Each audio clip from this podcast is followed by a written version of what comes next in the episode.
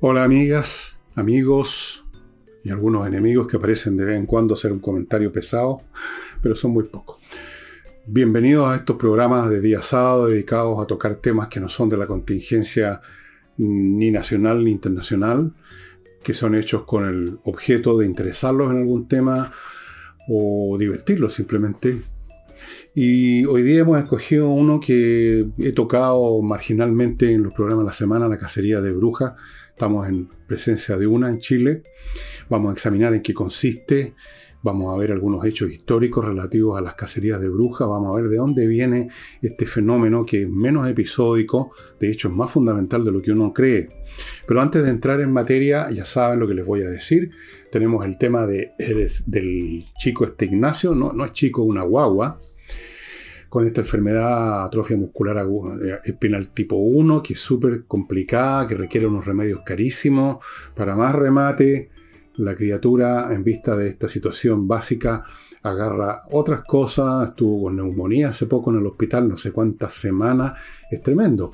Imagínense para los papás lo que esto significa en términos de costo económico y costo emocional. Del costo emocional no nos podemos hacer cargo, pero sí del costo económico, ayudarlo a que pague remedios que cuestan millones cada pastilla o cada dosis de lo que sea. Así es. Realmente eh, muy impresionante. Por eso que está esta campaña en nuestro canal y en otros canales, tiendo o por lo menos grupos de personas, para ayudar a la familia de Ignacio a salir adelante. A mi derecha están los datos del banco, la cuenta, etcétera, de Joaquín, el papá, para que ayudemos. Eso es. Segundo, hoy en la noche, quizás todavía tenga tiempo, depende de qué hora está escuchando usted o viendo este programa.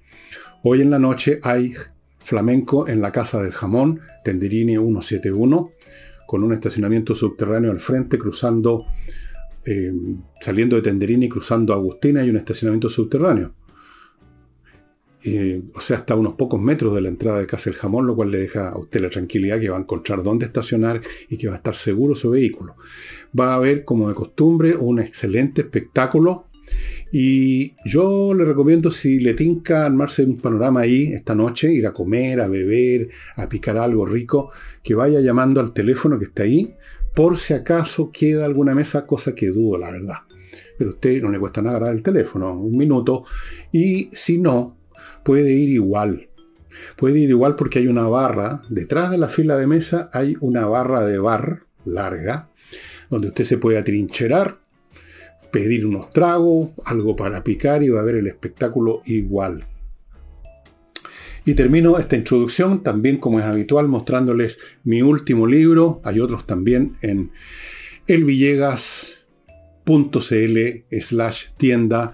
Este eh, se lo puede adquirir solo o lo puede adquirir junto con otros libros en distintos combos con distintos títulos a diferentes precios, pero todo súper accesible. Hemos mantenido una política de precios de hacer el, de poner el precio que nos permita a nosotros funcionar y que les permita a ustedes comprarlo. No, no nos vamos a hacer ricos con esta cuestión. Revolución, amigos, autopsia de un fracaso. Este libro es como, por decirlo así, la continuación de Insurrección, que a su vez fue la continuación de Tsunami, y quién sabe si este va a tener una continuación también. Eso no lo puedo decir yo, lo dirán los acontecimientos. Revolución. Vamos al tema de la cacería de brujas. Todos hemos usado más de alguna vez esa frase para indicar de que algún grupo de personas, normalmente un grupo de personas, no una, andan eh, pesquisando a individuos a los que consideran culpables de algo, por su idea, por su postura religiosa, por lo que sea, y entonces andan buscando por todos lados, no andan buscando específicamente a tal fulano, que piensa de tal manera, sino que andan buscando a todos los que piensan de esa manera y la idea, como en las cacerías de brujas, es liquidarlo. Que era lo que ocurría efectivamente cuando la cacería de brujas era una cacería de brujas. Yo pensé, como seguramente muchos de ustedes, por las películas que uno ha visto, en que aparece el tema de vez en cuando de las brujas, que las agarran, que las juzgan de la forma la más estúpida, que quien hace pactos con el diablo, es absurdo, y las agorcan o las queman vivas. Hemos leído algún cuento de horror sobre eso. Y todos tenía, tenemos la idea, yo la he tenido todo este tiempo, de que era un fenómeno episódico que podía de vez en cuando tomar otra forma en otros momentos, pero que era un poco marginal a lo que podríamos decir la dinámica normal de una sociedad. Y no, pues, cuando uno empieza a estudiar el tema, y yo les voy a mostrar algunos materiales sobre eso, cuando uno empieza a leer la historia, no la historia meramente política, eh, dinástica, económica de la sociedad, sino que entra a estos otros niveles más subterráneos, más sórdidos, se encuentra con que el fenómeno de la cacería de brujas es mucho más frecuente, mucho más intenso y cumple una función importante en la dinámica del orden social. No es, no es accidental, no es un, como un rapto locura de una persona, es algo permanente que en algunos momentos se manifiesta abiertamente y en otros momentos está ahí juntando, por así decirlo, energía como una nube tormentosa hasta que descarga el rayo. Para que veamos y para empezar a hablar de que esto es mucho más importante como fenómeno de lo que uno piensa normalmente, eh, leyendo este libro que ya les he mencionado varias veces sobre la aparición y el desarrollo del pensamiento racional en Europa, eh, de, ¿cómo se llama este hombre? William Edwards Hart Paul Lecky, que ustedes pueden encontrar sus trabajos en Amazon y los pueden encontrar en formato digital, como lo tengo aquí.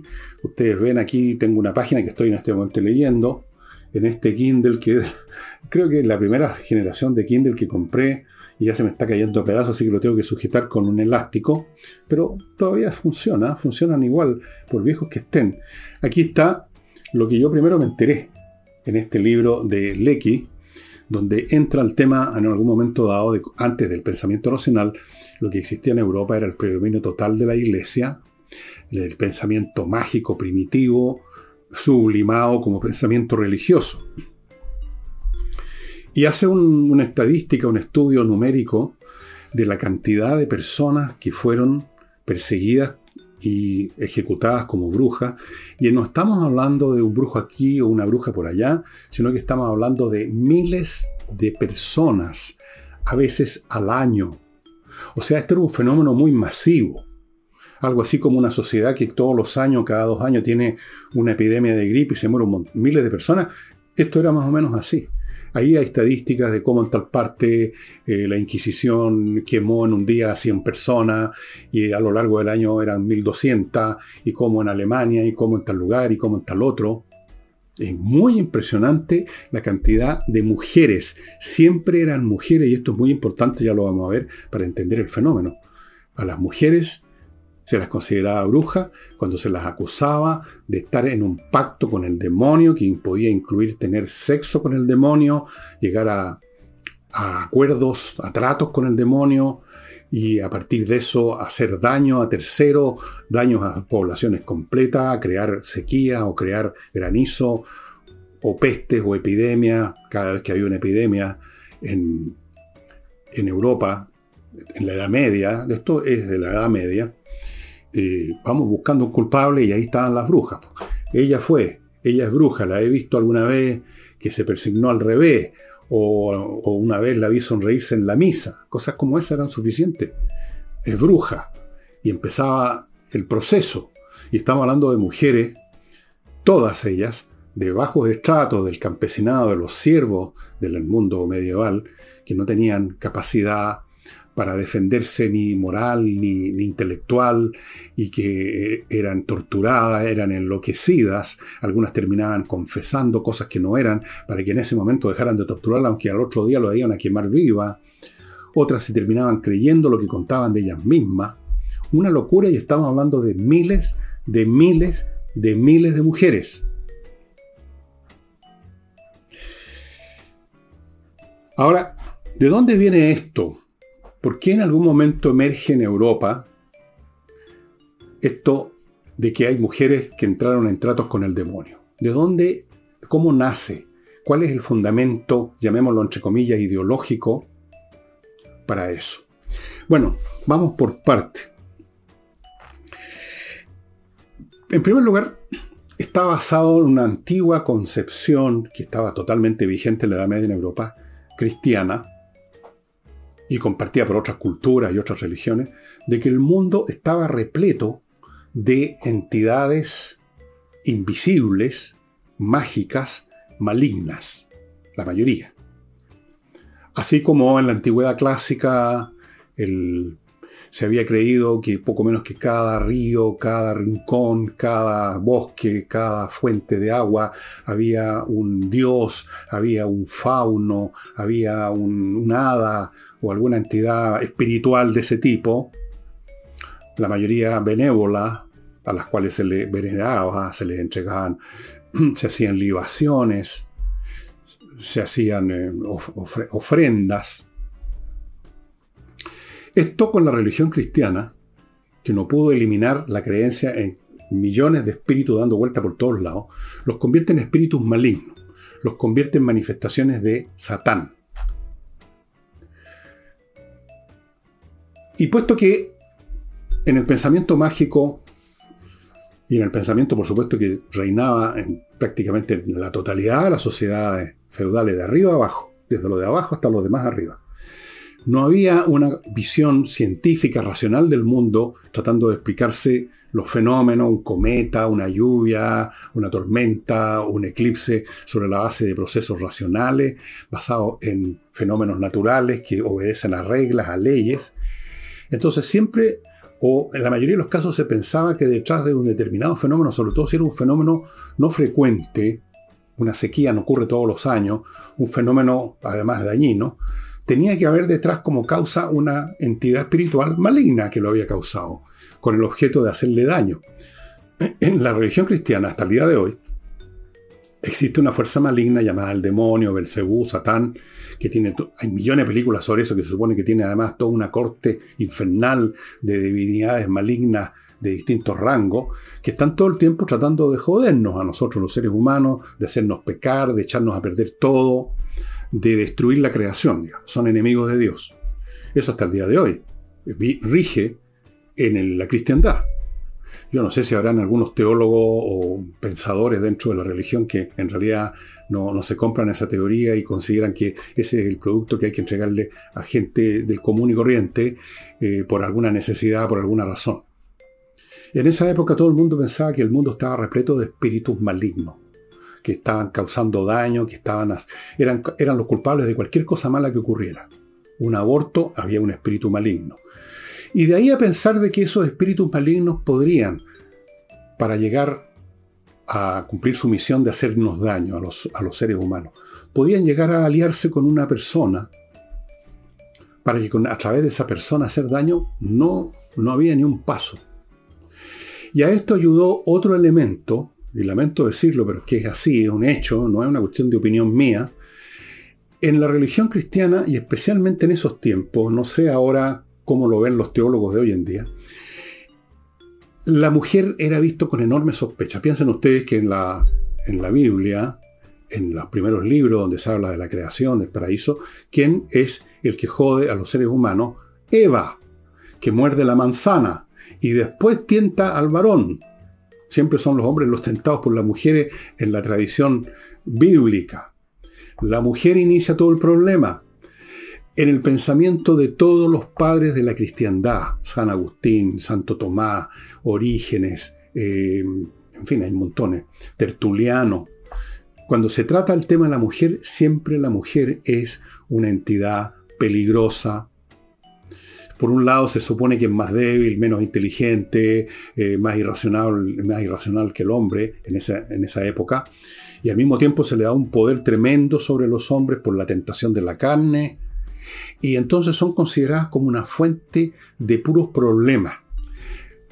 Y de ahí, a su vez, nos falta ni un paso para pensar que si hay alguien con quien se va a aliar el demonio para hacernos daño, ¿con quién va a ser sino con las mujeres que luego nos van a hacer nos van a atentar a los demás o nos van a hacer daño simplemente. La mujer era un foco de problema, era vista con enorme sospecha.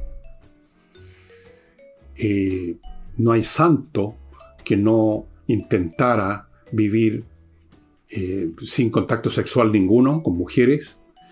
En la santidad se recomendaba la abstención sexual. Cuando San Antonio, hay, hay una historia muy interesante de un escritor francés de Flaubert, las tentaciones de San Antonio, siempre las tentaciones en las historias de este tipo, en las historias de los padres de la iglesia, en las historias que hasta el día de hoy supongo que corren o corrían, siempre los santos son tentados por una mujer, por un demonio que se presenta en la forma de una mujer que se le mete en la cama. Eso lo he visto lo he leído en 20.000 historias. Entonces, había mucha disposición, llamémoslo ideológica, para pensar que si el demonio se iba a aliar con alguien para hacerle daño a los seres humanos, iba a ser con las mujeres. Y eso las convertía en brujas. La, bruja era entonces una mujer que se aliaba al diablo para hacernos daño, con poderes tremendos.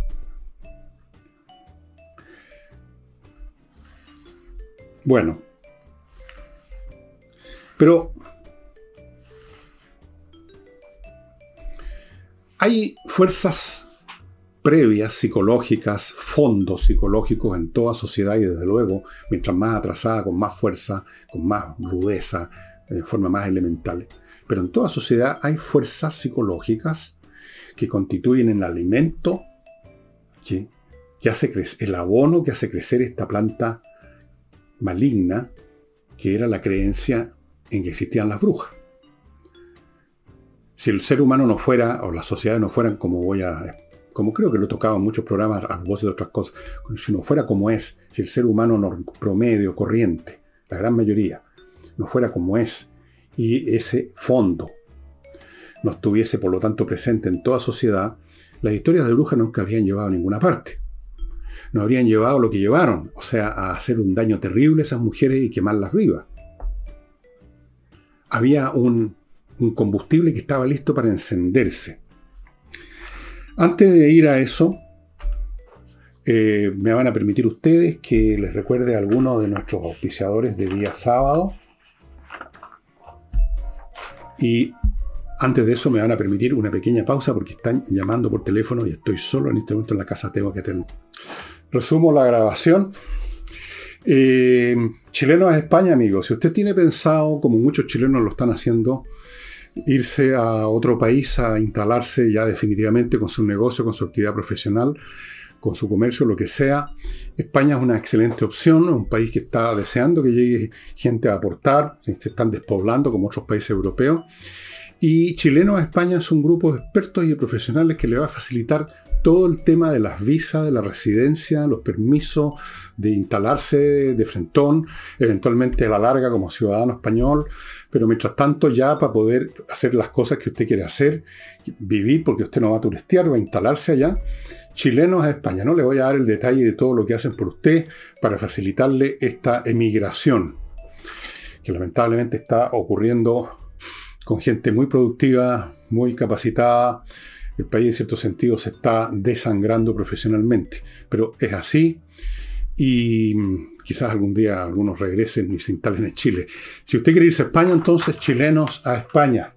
Continúo con conversas numéricas, este emprendimiento que inició un ingeniero de la Universidad de Chile que consistió en dar unos cursos de matemática de una manera completamente distinta para niños y para jóvenes que en general siempre han mirado las matemáticas con disgusto, con sospecha, con tirria incluso, por la forma como se suele enseñar, y con conversas numéricas les ha cambiado completamente el panorama. Así fue, y es súper exitoso.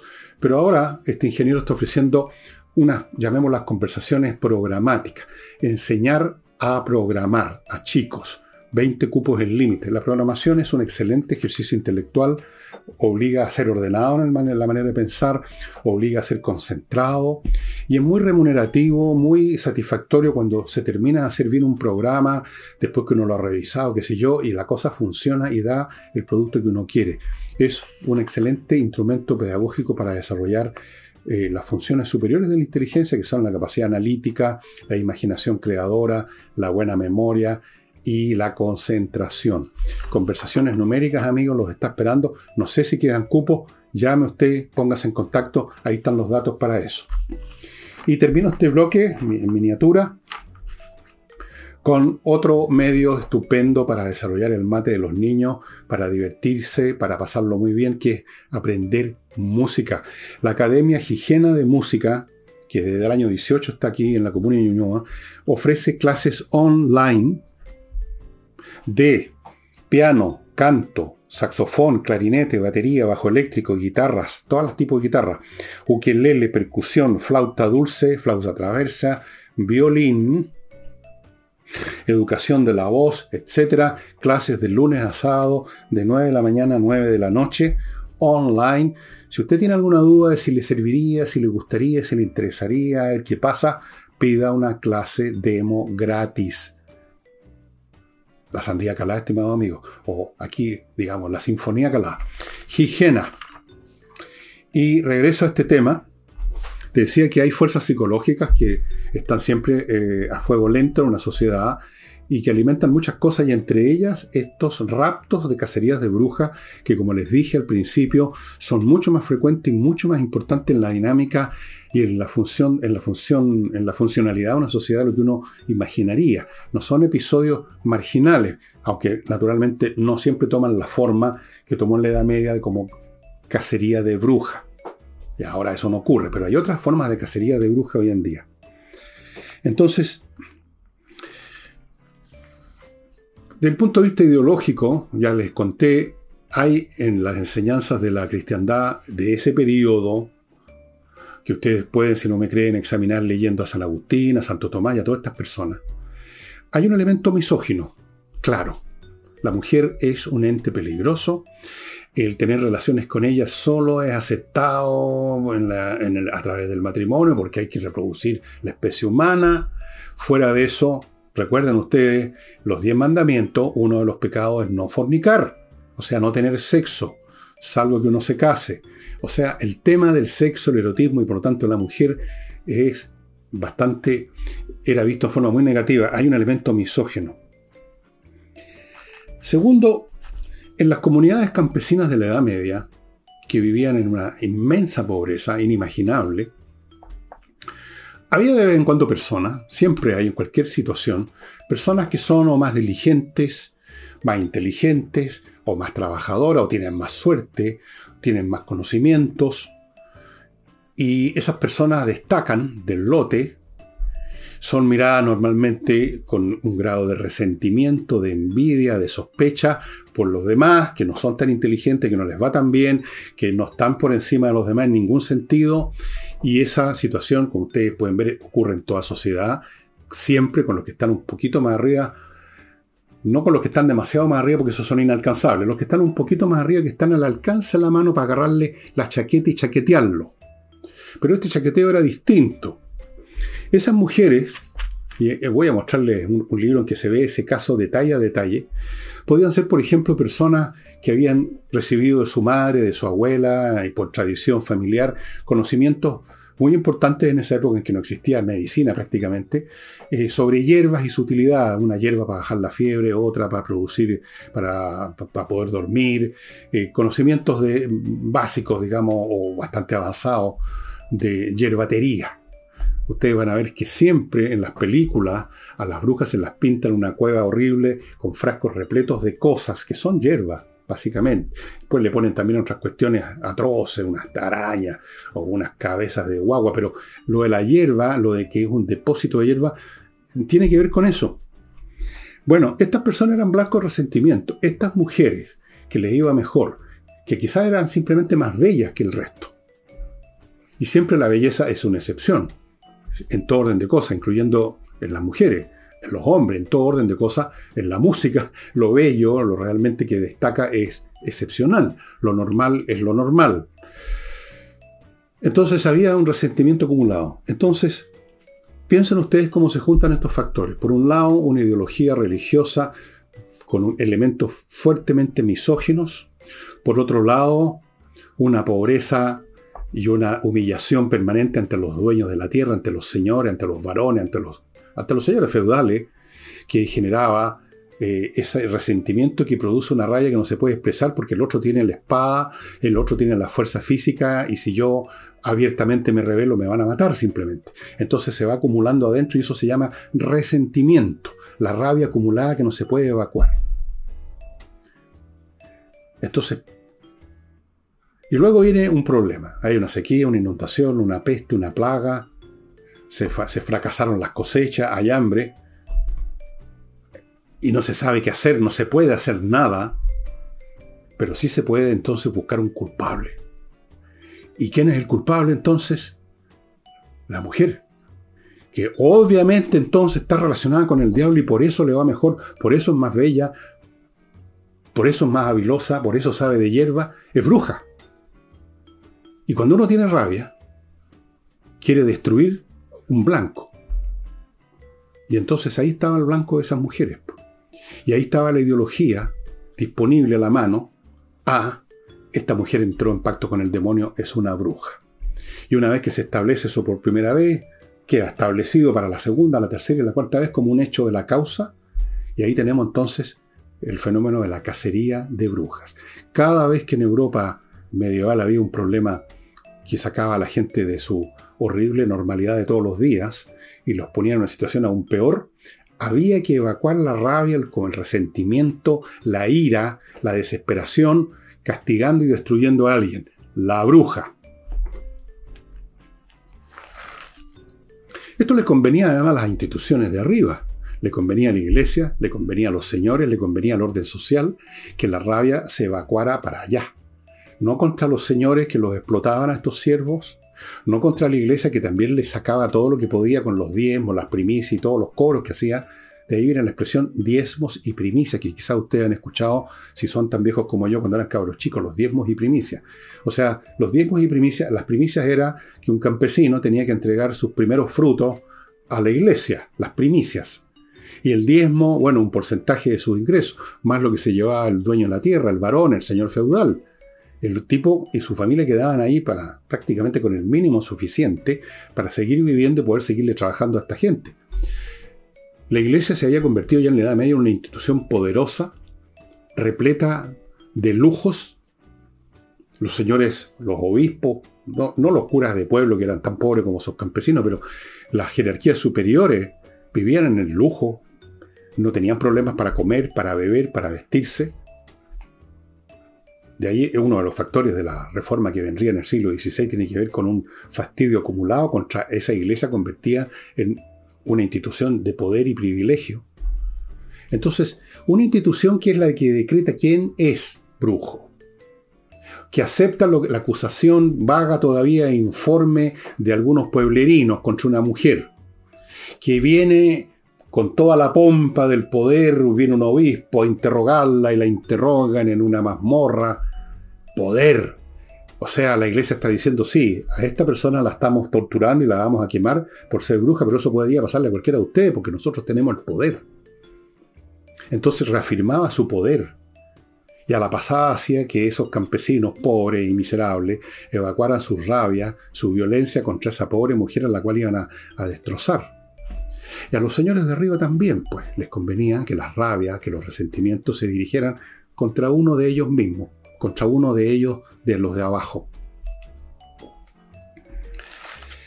Eso es la Edad Media, estimados amigos, respecto a lo cual a los interesados en este tema les recomiendo este libro que es un clásico, Satanismo y Brujería, de un estudio clásico de la superstición medieval del gran historiador francés ya fallecido hace mucho tiempo, del siglo XIX, Jules Michelet.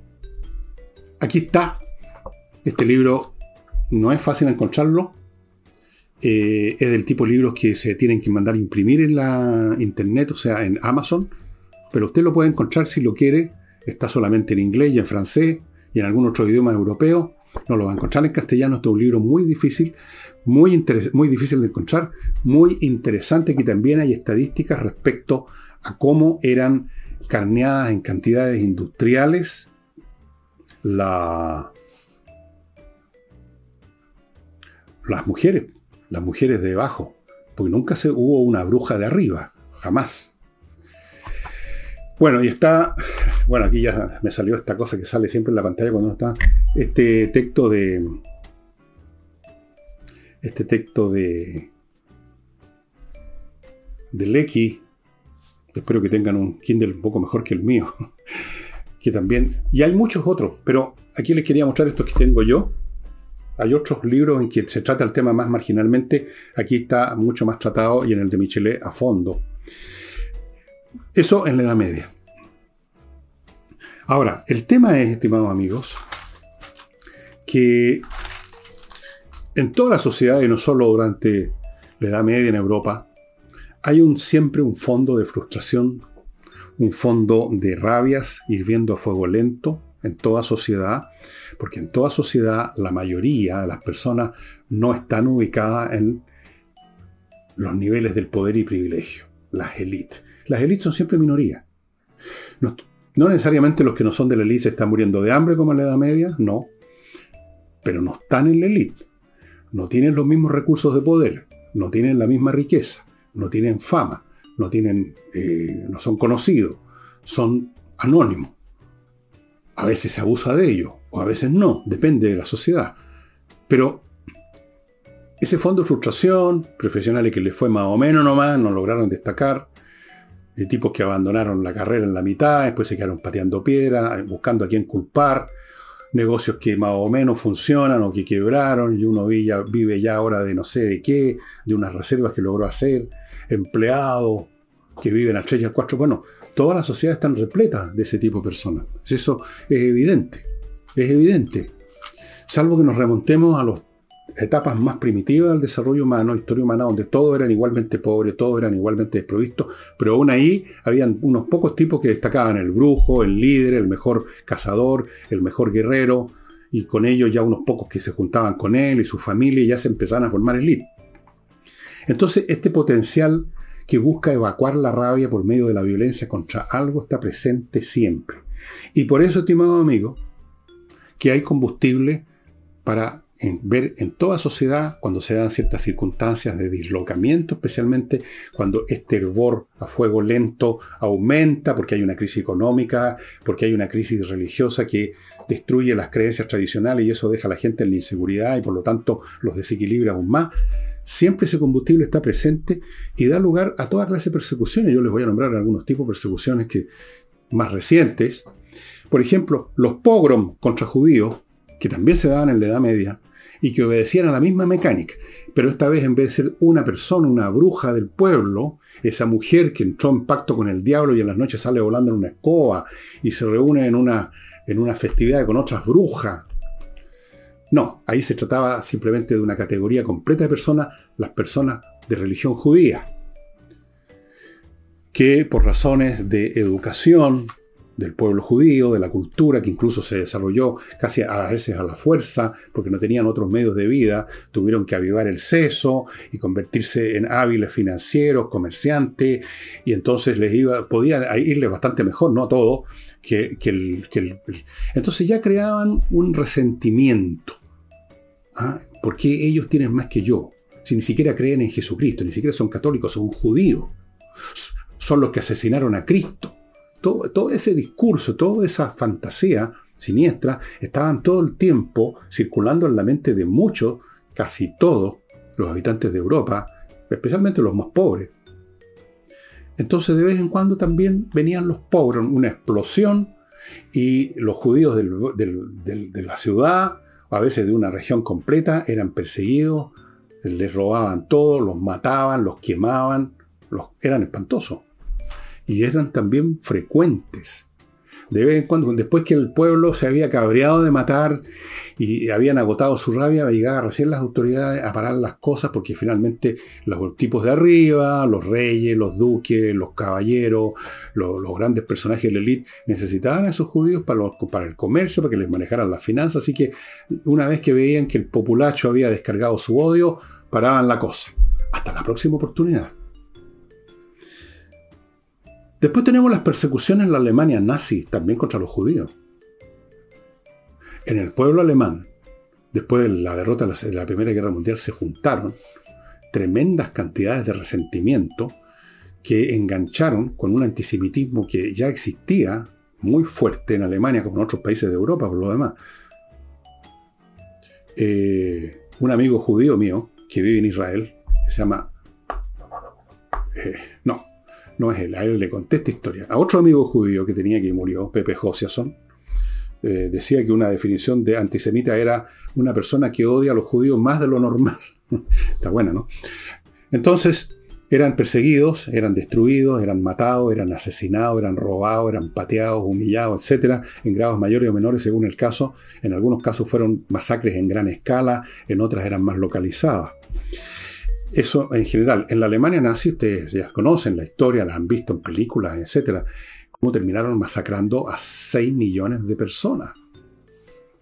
Primero les eliminaron los derechos civiles, después les destruyeron sus negocios, después les prohibieron casarse con gentiles y los fueron apretando y finalmente llegó lo que llamaron la solución final y simplemente los masacraron a todos los que pudieron.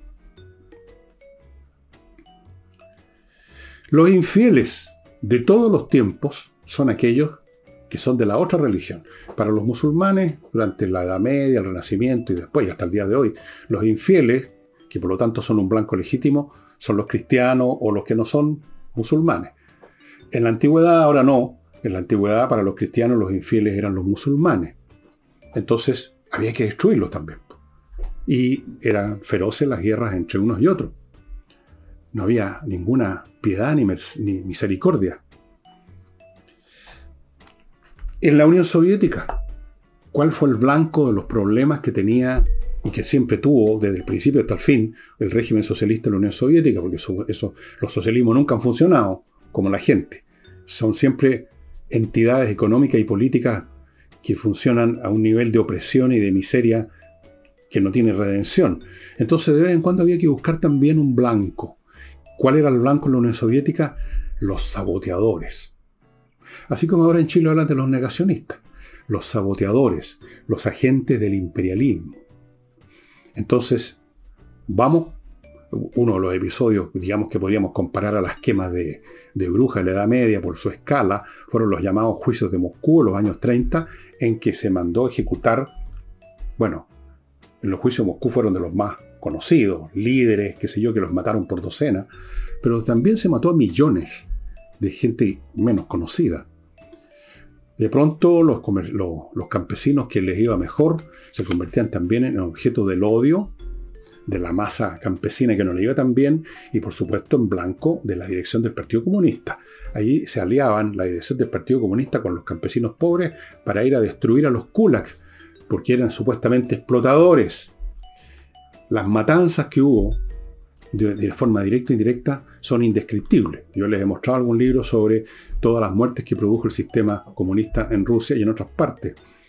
Y ahí entonces las brujas eran los fascistas, los saboteadores, siempre todo era saboteador. Hasta el día de hoy usan ese lenguaje en Rusia en la guerra con Ucrania, los saboteadores. Es una palabra que les sale, les brota automáticamente. Pero esto también está en el otro lado. En Estados Unidos, en los años, me parece que a principios de los 50, se produjo un fenómeno que se ha llamado el macartismo.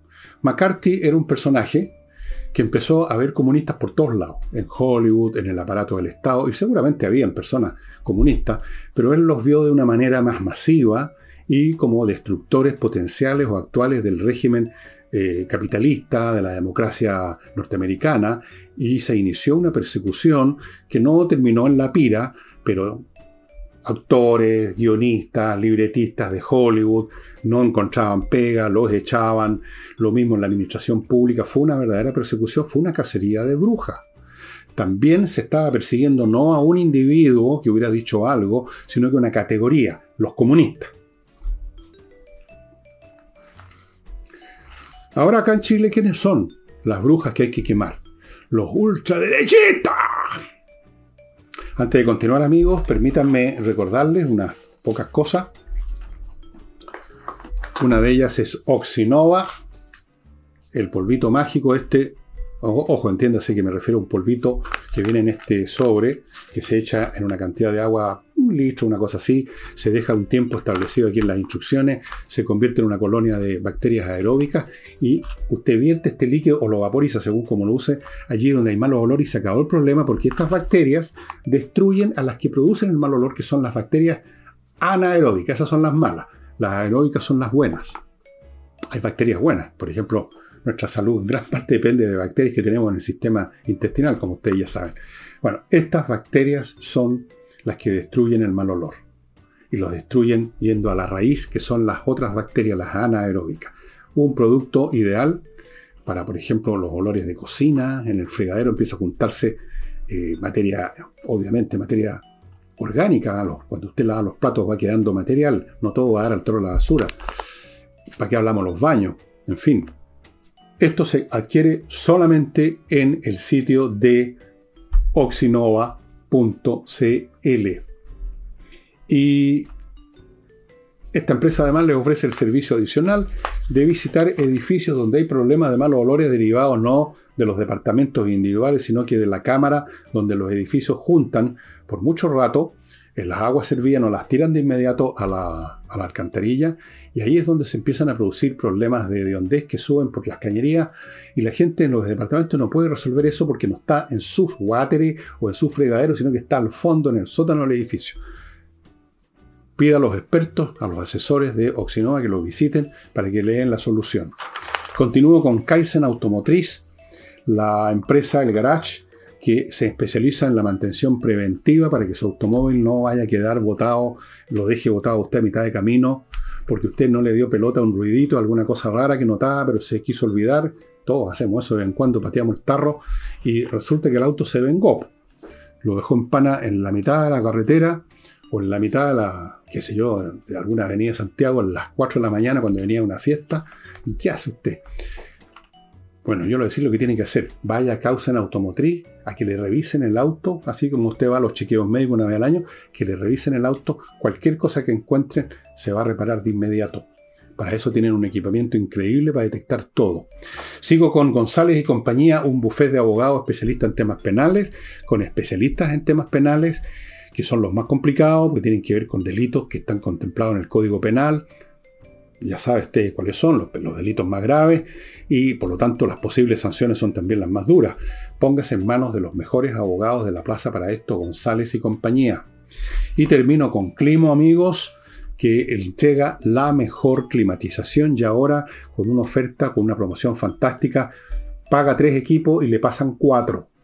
Quizá usted no necesita cuatro, con dos sobrado cariño para su departamento. Bueno, alíese con alguien, un familiar, un amigo, un vecino. Entre los dos compran, cuatro, compran tres y reciben cuatro. Compran tres y reciben cuatro. Dos por nuca. ¿Qué mejor?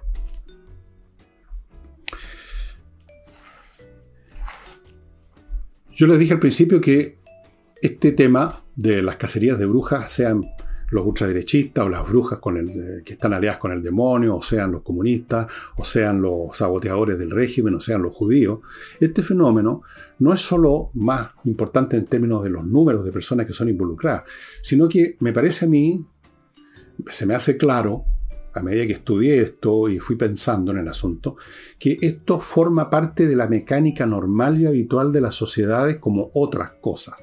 No es un accidente histórico. No es una curiosidad la casa de bruja o la casa de los saboteadores o culpar a los, a los, ultraderechistas o a los que sean. Esto ocurre en toda sociedad en tiempos en que hay algún problema.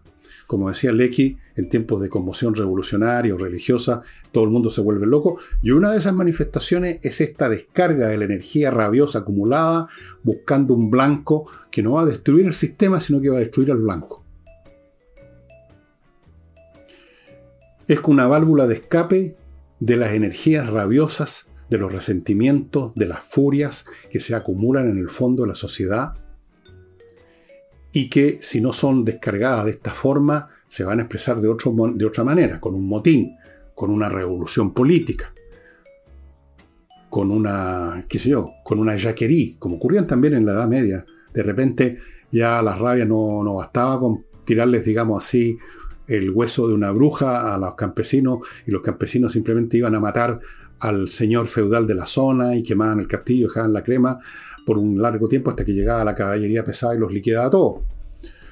Entonces, este es un mecanismo que hay que considerar como parte integral de la mecánica de los sistemas sociales, la cacería de brujas, con el nombre que tome, con la forma que tome. Me convencí de eso porque tiene mucho sentido.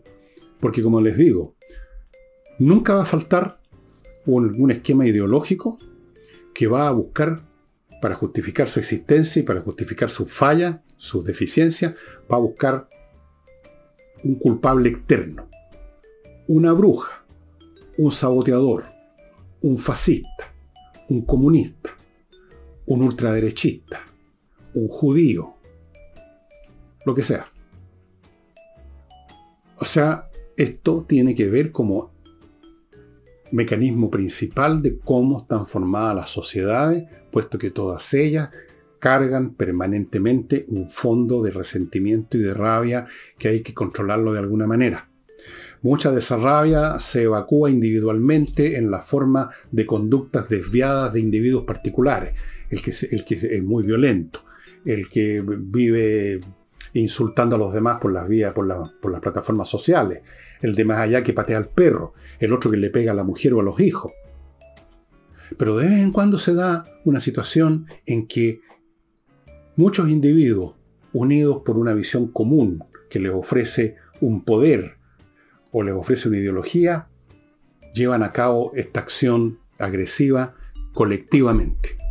Colectivamente buscan al culpable y lo van a linchar. Es un linchamiento perpetuo. Eso es lo que yo he creído descubrir.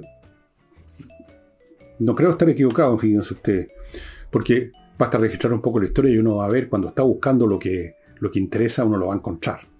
Y va a encontrarlo en un, en un grado de masividad y de frecuencia que no siempre aparece en los libros de historia, pero que si uno escarga un poquito, aparece.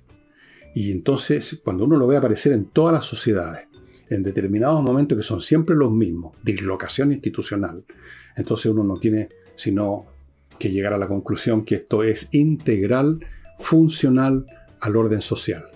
Tener una válvula de escape que consiste en agredir a la bruja de turno.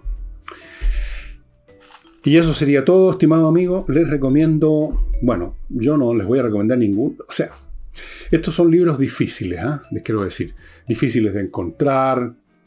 Eh, el lenguaje de Lecky en este libro que tengo aquí en el Kindle es de un hombre que escribió en el siglo XIX, su inglés no es el de hoy, eh, pero vale la pena hacer un pequeño esfuerzo, si no es tan difícil tampoco, porque uno aprende un montón de cosas eh, sobre este fenómeno. Y a la pasada en este libro aprende de los mecanismos que llevaron a que ese fenómeno tomara después otra forma, porque si bien se eliminó la cacería de brujas en un momento dado, ya nadie creyó en Europa en las brujas y se reían de eso, pero se estaban creando otros brujos u otros blancos que iban a ser atacados en su momento.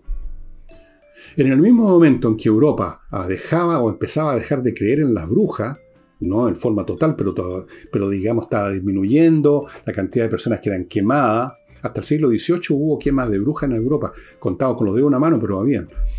Pero mientras tanto se estaba preparando el escenario para otras cacerías de brujas mutuas en las que se dieron en las guerras religiosas. Así es la humanidad. Bueno, estimados amigos, eh, todavía no